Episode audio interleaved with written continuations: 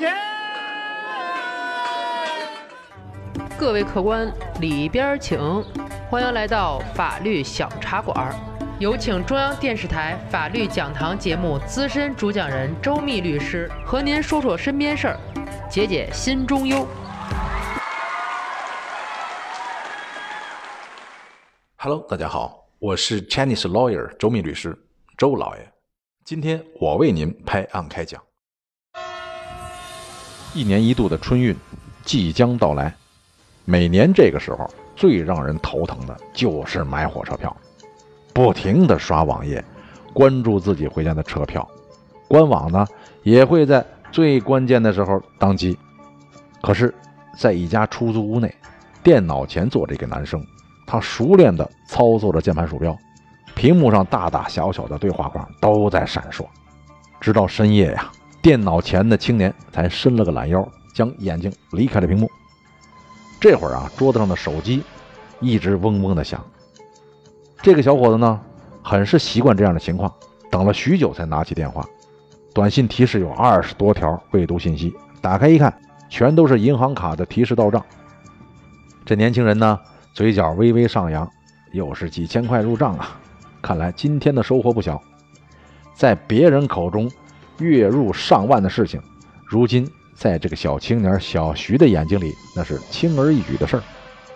小徐是怎样走上了这条发财致富的路呢？这得说回头两年的一个春节，看着身边的同事都在为抢回家的火车票发愁，小徐呀挺好奇的凑过去问呢。买个票这么费劲吗？前台姑娘一撇嘴：“你家在这儿，当然不用发愁了。可是我们家可老远了。”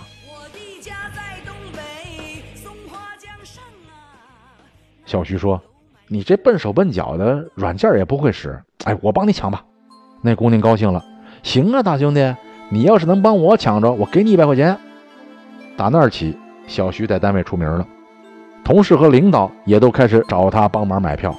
这里边啊，有不会的，有手笨的，还有手懒的，但是他们的共同点就是都不让小徐白忙。小徐一开始啊是不好推辞，再者是确实有好处，所以干的也是乐此不疲。没多长时间呐，小徐的客户是越来越多，抢票的好处费成为了另外一项收入了。这会儿小徐发现呢，这是一个赚钱的门路啊，而且他又发现靠传统手段抢票是靠不住了。软件需要升级，如果能大干一场，说不定一年买车，三年买房，那也不是梦啊。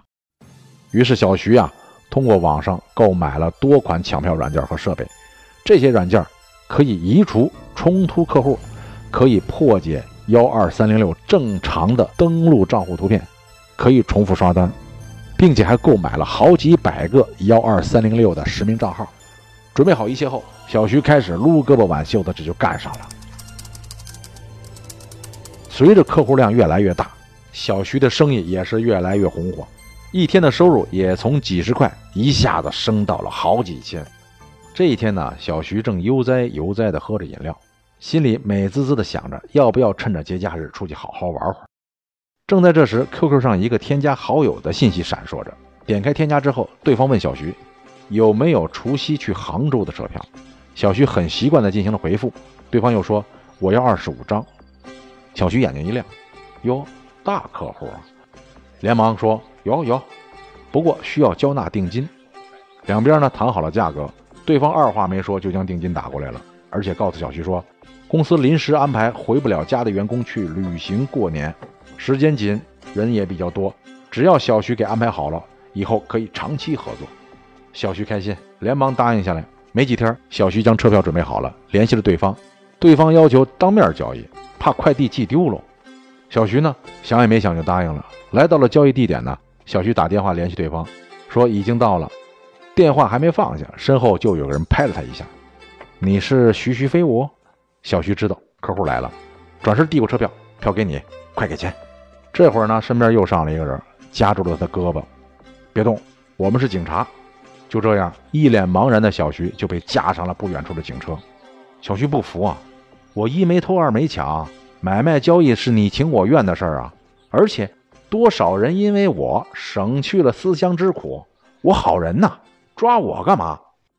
小徐呀，你不冤呐！我说说你听听吧。根据最高人民法院审理倒卖车票刑事案件有关问题的解释的规定啊，倒卖车票罪是指高价变相加价、非法倒卖车票或者坐席、卧铺签字号及订购车票凭证情节严重的行为。经公安机关调查，哈，小徐不具备代办铁路客票资质，所以他以盈利为目的非法获利的三十多万呢。就属于上面那个解释当中，倒卖车票情节严重的行为，他呢构成了倒卖车票罪。小徐啊，你倒是让很多人解除了思乡之苦，回家过节了，可是你又造成了多少人的思乡之苦啊？让他们回不了家，是不是？最后呢，小徐被法院以倒卖车票罪判处有期徒刑十一个月，并处二十四万罚金。这正是啊，昔日抢票小能手，今日沦为了阶下囚。这个钱不好挣。好，本期的节目就到这里，咱们下期再聊。喜欢法律小茶馆的听友，记得点击上方订阅。每周二六，我们与您不见不散。如果您生活当中有什么烦心事儿、麻烦事儿，欢迎评论或私信留言。我在法律小茶馆。